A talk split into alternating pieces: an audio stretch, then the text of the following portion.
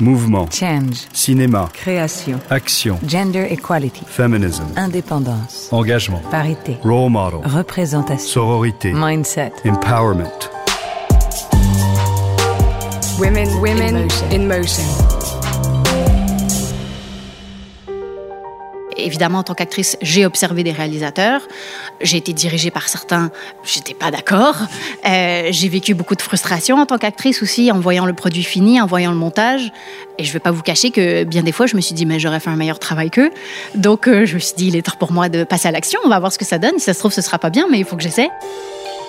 De l'audace, de la persévérance, de la pugnacité même, il en faut pour réaliser un premier film et le présenter lors du plus grand festival de cinéma du monde, le Festival de Cannes. Cette expérience, c'est celle de Charlotte Lebon, notre invitée aujourd'hui. Je suis Géraldine Saratia et vous écoutez le podcast Women in Motion de Kering. Depuis 2015, Kering a en effet lancé ce programme, Women in Motion, qui vise à mettre en lumière les femmes dans les arts et la culture.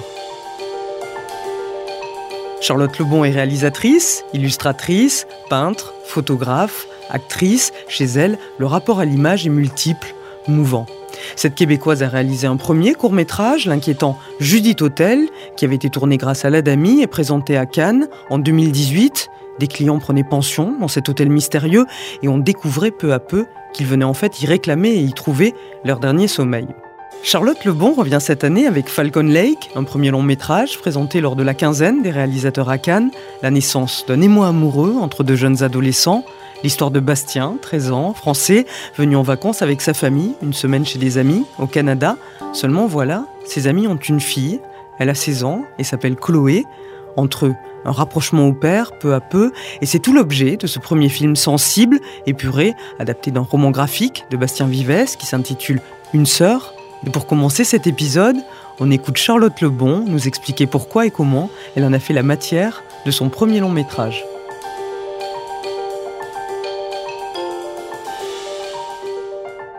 On m'a toujours dit, moi, que pour faire un premier film, il, il vaut toujours mieux écrire sur quelque chose qu'on connaît. Donc, euh, je me disais quand même, les premiers émois, l'adolescence, c'est quelque chose de, que j'ai vécu, euh, voilà, comme nous tous.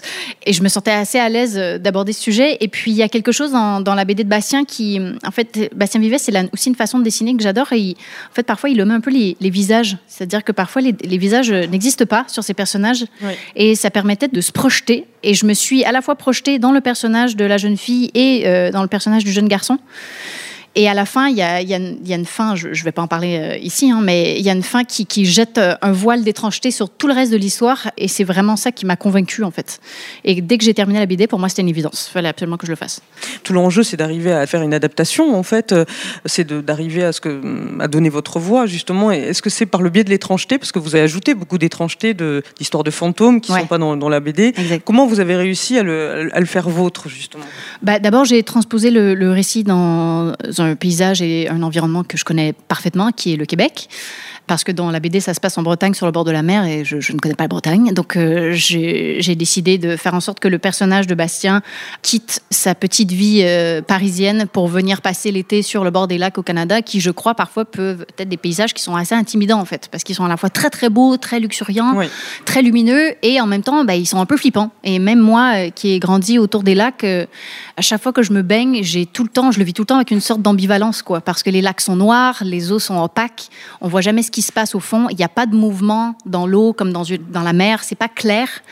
Et, et j'avais envie de le voir au cinéma. Donc, Mm. euh, Il y avait euh, un rapport d'échelle aussi, parce qu'il y a cette nature qui est comme ça immense. Enfin, Ouais. Par rapport au personnage, ça crée quelque chose de très intéressant dans le film graphiquement. Ouais, en fait, je trouvais que les paysages reflétaient mieux ce qui se passait à l'intérieur d'eux que si c'était sur le bord de la mer où tout est à peu près toujours magique et, et joli. Et j'avais vraiment envie que mon personnage principal, qui est Bastien, soit confronté à l'altérité, mais dans, dans tous les sens du terme, qu'il soit pas chez lui, qu'il n'ait pas de repères culturels, qu'il n'ait pas de repères géographiques, et qui en même temps se voit complètement chaviré par cette histoire avec cette jeune fille euh, qui est un peu plus âgée que lui, et qu'en fait, vraiment que ce soit genre la merde dans sa tête, quoi. J'avais vraiment envie que de foutre le bordel dans son cœur et dans sa tête, et ça m'intéressait en tout cas d'écrire là-dessus, parce que de toute façon, euh, donc le personnage, lui, a 13 ans, elle a 16 ans, euh, 3 ans à cet âge-là, c'est tout, quoi. C'est c'est un c'est un ravin immense, quoi. Euh, Qu'est-ce qui vous intéressait tant dans l'adolescence, dans filmer l'adolescence? Bah, c'est peut-être une façon de me venger de la mienne parce que j'ai pas aimé mon adolescence. Vrai? j'ai vraiment pas aimé. Pourquoi? Bah c'était pas rigolo quoi. Je puis j'ai aussi jamais vraiment euh, compris les films euh, sur l'adolescence qui sont très mignons ou très innocents, euh, très bonbons quoi. Moi c'est mon adolescence je socialement, je, ne me trouvais pas du tout, alors que j'ai l'impression qu'il y a que ça qui compte quand on est ado, c'est de trouver notre groupe, de trouver nos amis. Euh, alors moi, j'y arrivais pas, je, je me faisais jamais d'amis proches, j'avais l'impression que je pouvais vraiment me faire backstabber à n'importe quel moment. J'arrivais jamais à trouver un groupe dans lequel je m'identifiais bien. Donc, je me suis sentie extrêmement seule. Et aussi, euh, ce que je trouve très fort, c'est que quand on est adolescent, donc on se cherche socialement, mais aussi les arrivées des premières émotions, ça devient toute notre vie. Quoi. Moi, je me rappelle la première fois que je suis tombée amoureuse, adolescent, ça devient toute notre vie. Il n'y a rien d'autre qui existe. On n'a pas de travail, on n'a pas de carrière, on n'a pas. C'est tout ce qui existe. Hmm. Ça devient vraiment le cœur de tout. Au niveau de l'écriture, est-ce que ça a été euh, difficile de, transposer justement parce que bon, voilà, le, roman graphique, c'est très particulier. Comment vous avez réussi à le transformer en scénario? Ben, au début, j'ai fait un truc très scolaire, c'est-à-dire que j'ai défait la BD euh, vraiment euh, moment par moment. J'ai essayé de comprendre c'était quoi les enjeux, tout ça. Ensuite, j'ai fait une version, une première version qui ressemblait beaucoup beaucoup à la BD. Mais je savais que j'étais pas satisfaite, mais on m'avait aussi dit que de toute façon, une première version de scénario, euh, il faut pas y penser, il faut juste foncer. Ce sera pas bon, c'est pas grave, c'est sûr que ce sera pas bon. Et puis, il faut juste la faire. C'est pas avant euh, la troisième version du scénario que, ben, en fait, c'est quand j'ai réussi à lui trouver euh, son côté étrange que euh, j'ai commencé à vraiment tenir mon histoire et que j'ai commencé à l'aimer aussi. Et c'est là qu'on a commencé aussi parallèlement à monter du financement.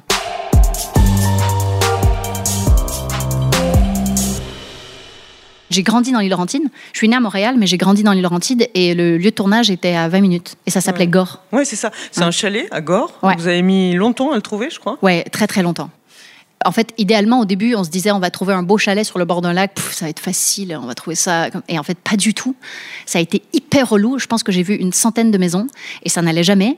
Donc, à un moment, euh, j'ai fait mon petit deuil. Je me suis dit bah en fait, on va tricher. De toute façon, le cinéma, c'est du mensonge. Donc, euh, on a trouvé cette maison. Et puis après ça, on a, on a cherché comme des fous pour trouver le bon lac avec le bon quai. On avait des moments très précis où on disait, OK, ben là, on a six jours. Toutes les scènes sur le bord du quai doivent être tournées pendant ces six jours. S'il pleut, bah, tant pis pour moi. Hmm. Et c'était pas possible de changer, quoi. Donc, euh, on a eu la chance.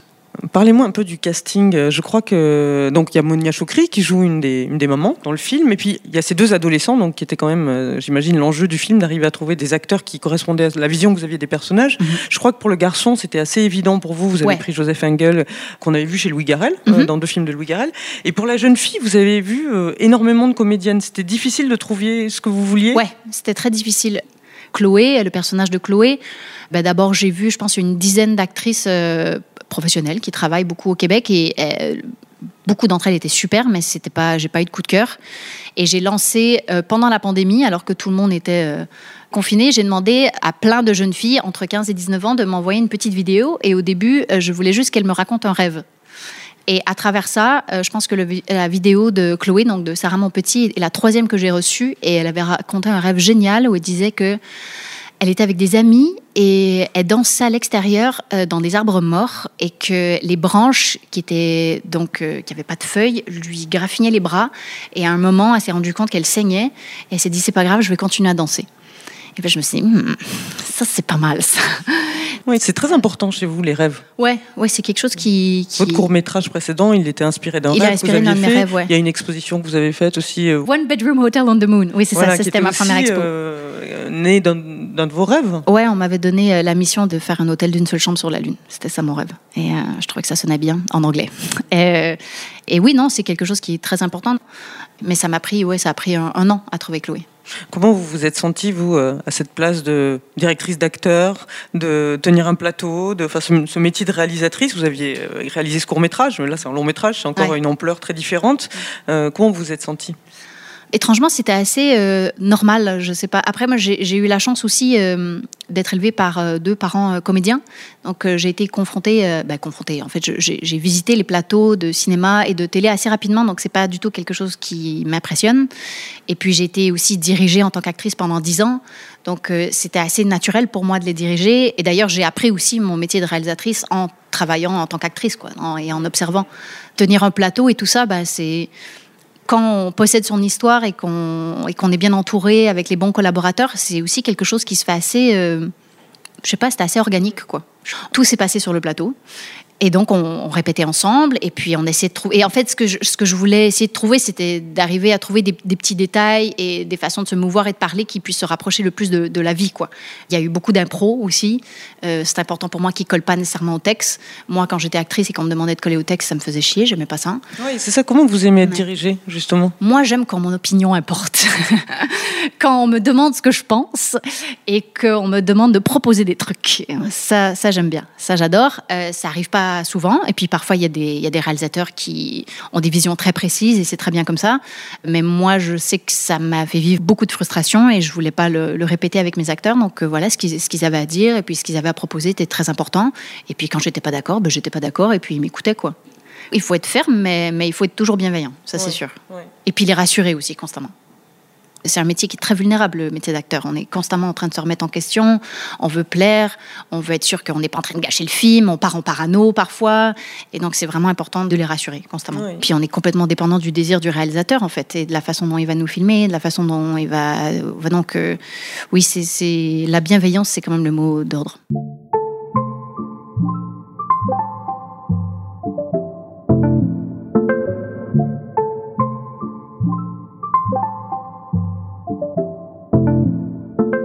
Dans ma tête, j'allais euh, peindre et dessiner euh, toute ma vie. J'ai été un, petit peu euh, mannequin et c'est ce qui a fait en sorte que je suis, j'ai déménagé en France.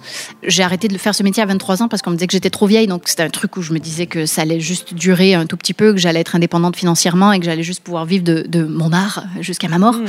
Et donc, ça vous permettre de voyager Exactement, de voyager, d'être indépendante financièrement rapidement. Mais je voulais pas du tout être actrice en fait. C'était un métier qui, qui me faisait peur et puis j'ai vu mes parents souffrir énormément, d'attendre après le téléphone qui sonne et tout Et moi, je me disais, mais je veux être indépendante, quoi. C'était une évidence qu'il fallait que je sois indépendante. Mais après, euh, même avec le métier de réalisateur, on se dit, euh, je me suis dit, ah, c'est bon, je vais faire mes propres histoires, je vais être finalement indépendante. Et puis en fait, ben, on est toujours confronté à un moment à un désir, et le désir des financiers, euh, à être confronté aux opinions des autres, aux notes de scénario, aux notes de machin.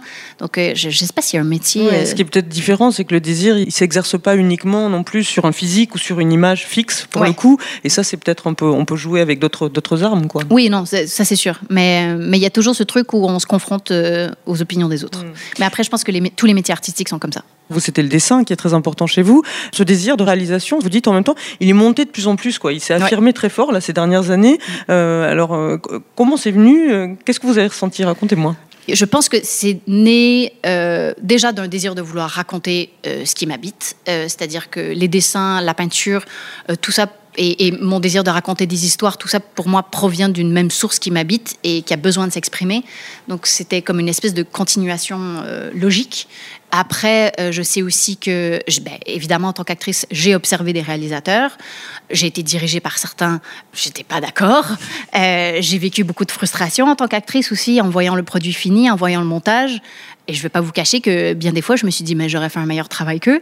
Donc, euh, je me suis dit, il est temps pour moi de passer à l'action. On va voir ce que ça donne. Si ça se trouve, ce sera pas bien, mais il faut que j'essaie. Quand j'ai essayé, c'était une évidence. C'est-à-dire que c'était vraiment un, coup de foudre. Et là, je, suis convaincue que c'est le, le plus beau métier du monde parce que j'ai l'impression que ça mêle tout ce que j'aime ensemble.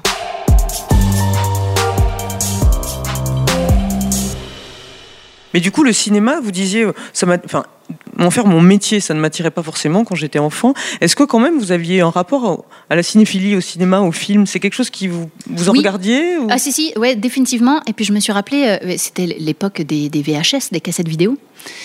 Et euh, je me suis rappelé d'un truc aussi, je ne sais pas si ça vous faisait ça, mais on louait des cassettes le vendredi, et puis on regardait toujours les films deux fois parce qu'on les regardait le soir et le lendemain, avant de les remettre, on les regardait le matin. il fallait les rapporter au vidéoclub. Exact, et on mm. voulait en profiter encore. Donc euh, je trouve qu'on avait un rapport au cinéma qui était complètement différent.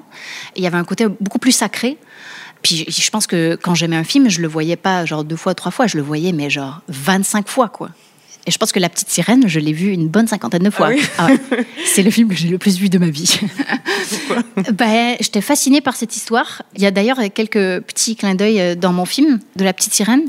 Mais vous savez que scénaristiquement, c'est un, chef-d'œuvre, hein, La Petite Sirène. C'est-à-dire que le scénario de La Petite Sirène est étudié par des étudiants en scénarisation d'école de cinéma. C'est vraiment un, un, scénario, mais genre béton. Il est incroyable.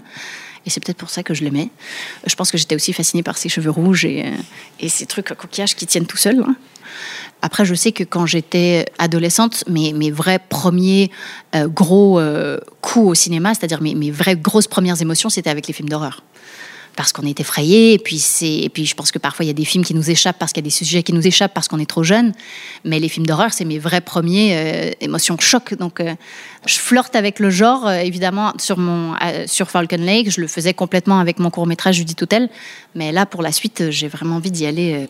J'ai l'impression que c'est un spectre euh, très très large euh, qui nous permet d'être, très libres finalement. Donc, euh, mais moi j'aime bien quand il y a des éléments de genre, des éléments d'étrange, mais qui viennent se mêler avec des trucs très concrets de la vie. C'est-à-dire que je me rappelle d'avoir tourné dans un film qui était trop barré et en fait l'univers était barré et les personnages au sein de cet, univers barré étaient aussi barrés et du coup ça s'annule. Moi j'aime quand le monde est étrange, qu'il y a plein de choses qu'on n'arrive pas à capter ou qu'il est du domaine de l'invisible, mais que les personnages au sein de cette histoire euh, soient complètement humains et naturels et qu'on puisse s'identifier complètement. Et j'ai vraiment l'impression que c'est là qu'on arrive à créer de l'émotion, ou en tout cas dans le ventre.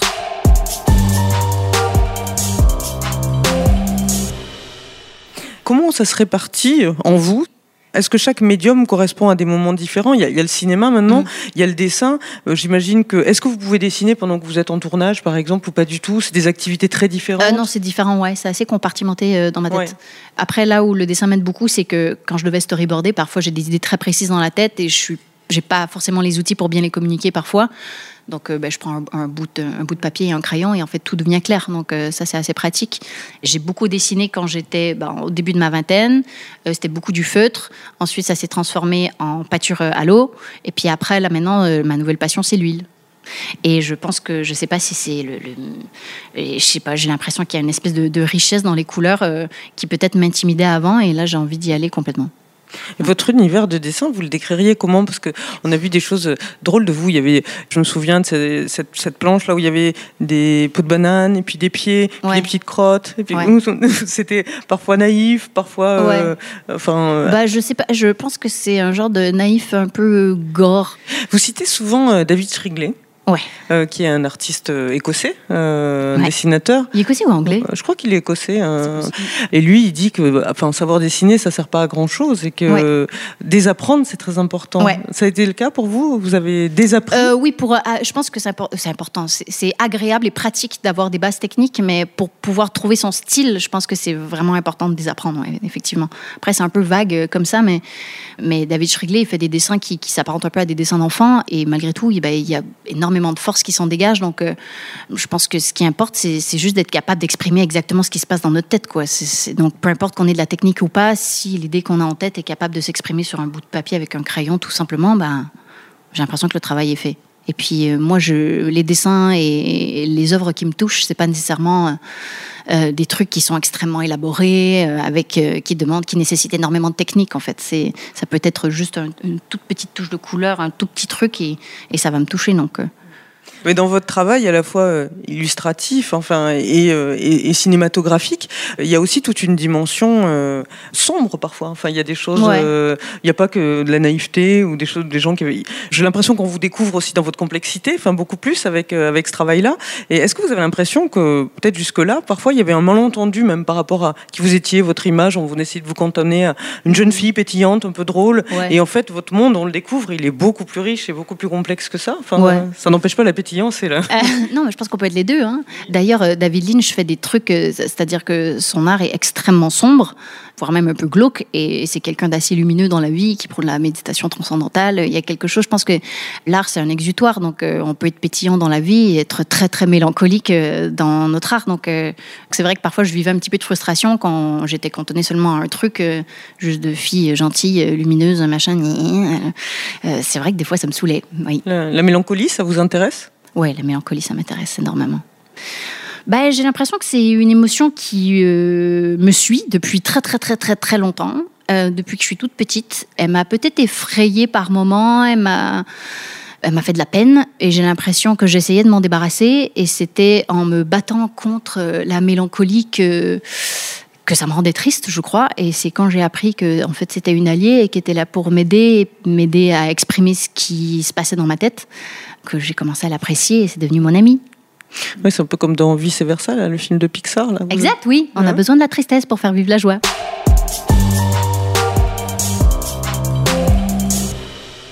Dans votre film, il y a un moment très touchant où il se demande c'est quoi ta pire peur dans la vie? Le garçon, le jeune garçon, le préadolescent, lui dit non, non, mais moi je te dis pas parce que tu veux pas me dire la tienne. Enfin, il y a Mhm. toute une. Et puis c'est vraiment, on sent que c'est un moment où ils scellent une confiance entre eux Ouais. ou pas. Bon, voilà. Et la fille, elle répond un truc euh, assez beau. Elle dit moi, c'est la solitude. En fait, euh, j'ai peur d'être seule dans la vie, de pas trouver peur- ma place. J'ai peur d'être seule toute ma vie. Et vous aujourd'hui, vous avez l'impression que vous la, la trouvez plus votre place? En ce moment, oui. Après, je pense que si je veux continuer à faire des films, je vais probablement faire des trucs qui vont être plus incompris. Je pense que ça fait partie d'une démarche artistique aussi. Parfois, on va se faire comprendre, parfois, on va pas se faire comprendre. Et c'est pas grave.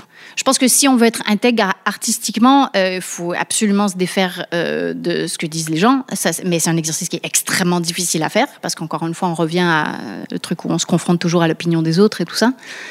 Mais je pense, euh, en tout cas, moi, je me souhaite d'arriver à accéder à cette liberté où, en fait, je, ne- je ne me- je me pose plus du tout la question et que j'arrive complètement à donner euh, bah, une voix à tout ce qui me traverse et que ça plaise ou pas, en fait. Vous vous voyez où dans 10 ans justement? Ah, ben, j'espère que je ferai encore des films. Mais- Vous avez envie de continuer à jouer aussi? Ça vous plaît oui, toujours? mais, mais pas à n'importe quel prix. Ben, pas à n'importe quel prix, pas dans, je parle pas de thunes, hein, évidemment, hein, mais euh, je, c'est, j'aime bien jouer, mais je, trouve ça un petit peu passif, en fait, comme métier. C'est, moi, ce que j'aime dans le jeu, c'est ce qui se passe entre action et coupé, en fait. Et tout le reste, ben, ça ne ça nous concerne pas. Et quand on est réalisateur, ben, tout le reste nous concerne et aussi ce qui se passe entre action et coupé. Donc, on est constamment sollicité. Et ça, ça me plaît énormément parce que j'aime ça être en action.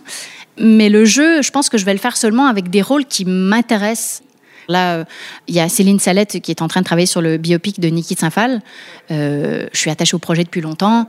Euh, J'ai très très hâte de faire ce film qui est en financement en ce moment. Donc ça, par exemple, c'est quelque chose que je pouvais pas refuser. C'était une évidence que je d'incarner Niki de Saint-Phal, c'est un honneur absolu. Donc C'est une artiste qui a compté pour vous? C'est une artiste que j'ai découvert très récemment, en fait, il y a peut-être trois ans. On parle encore une fois d'une artiste qui avait pas de technique, qui avait pas de formation scolaire et qui avait une liberté folle, quoi. Et ça, ça m'inspire énormément.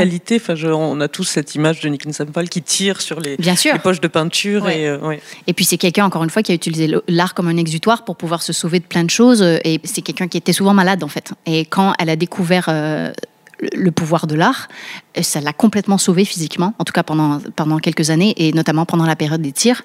Et puis c'est une histoire qui est assez forte aussi, parce qu'on parle d'une femme qui a quand même décidé de laisser ses enfants derrière elle pour pouvoir poursuivre une carrière d'artiste. Et j'ai l'impression qu'on n'a pas vu ça souvent au cinéma. hein. On aime bien dépeindre des, femmes et des mères responsables qui restent près de leurs enfants et tout ça. Et certes, on en a besoin. Moi, ma mère, a fait ça avec moi et je considère que je suis, une personne à peu près équilibrée pour ça. Mais de voir ça au cinéma, des femmes qui se choisissent complètement, bah, j'ai l'impression que c'est assez original. On le sent dans votre film aussi. Les femmes, elles sont pas justement, euh, c'est pas les mères ultra dévouées, clichés. Enfin, Ouais, très c'est des- maternelle, ouais. Mais j'avoue qu'au cinéma, j'avais envie d'avoir euh, des mères qui étaient très cool, qui profitaient de leur vie aussi, qui euh, préféraient juste boire leur verre de vin blanc à, à 11 heures euh, plutôt que de s'occuper des enfants, tu vois. Et j'aimais bien, ça, me- ça me plaisait bien. Mais après, aussi, le truc dans le film, c'est que les, les parents, comme à l'adolescence, font partie du fond, quoi. C'est-à-dire que ils sont dans l'arrière-plan. Oui, complètement. Et donc, c'était c'était plutôt naturel, en fait, qu'elles agissent comme ça. Parce que si c'était juste des mères qui étaient tout le temps en train de checker ce que font les adolescents, ça aurait été un peu relou. Alors, quel conseil vous donneriez à une, une jeune femme, une jeune fille qui voudrait devenir euh, réalisatrice Oui. ou artiste? Moi, qu'est-ce que j'aurais aimé qu'on me dise Euh, Je pense qu'il faut s'en foutre, en fait. Il faut arriver à. J'allais dire, il faut arriver à trouver ce qu'on a en tête euh, ou ce qu'on veut dire, mais même moi encore, je ne sais pas exactement ce que je veux dire. Euh, je pense qu'il faut arriver à trouver le bon canal pour pouvoir exprimer ce qui se passe, ce qui nous habite et qu'on a envie de sortir. Donc, euh, que ce soit par le biais de la scénarisation, la réalisation, le, dessin, d'arriver à trouver eh ben, sa patte et de pas trop se laisser inspirer, de pas trop avoir de mentor d'ailleurs, de pas trop avoir de modèle. Ah ouais. Euh, Vous trouvez que c'est euh, que ça- c'est paralysant Oui, c'est paralysant et puis euh, on a tendance à beaucoup se comparer, je trouve, et notamment en plus, d'autant plus en fait, je veux dire, dans l'époque dans laquelle on vit avec les réseaux sociaux où on se compare constamment.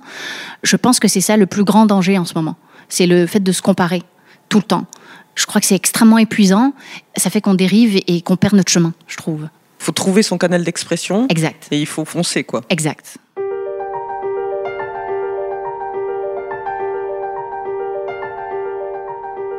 C'est la fin de cet épisode, j'espère qu'il vous aura plu, qu'il vous aura donné envie de réagir, d'échanger, de partager. N'hésitez pas à nous suivre et à nous écrire sur les réseaux sociaux de Kering sous le hashtag Women in Motion et à vous rendre sur www.kering.com pour en apprendre davantage sur le programme Women in Motion.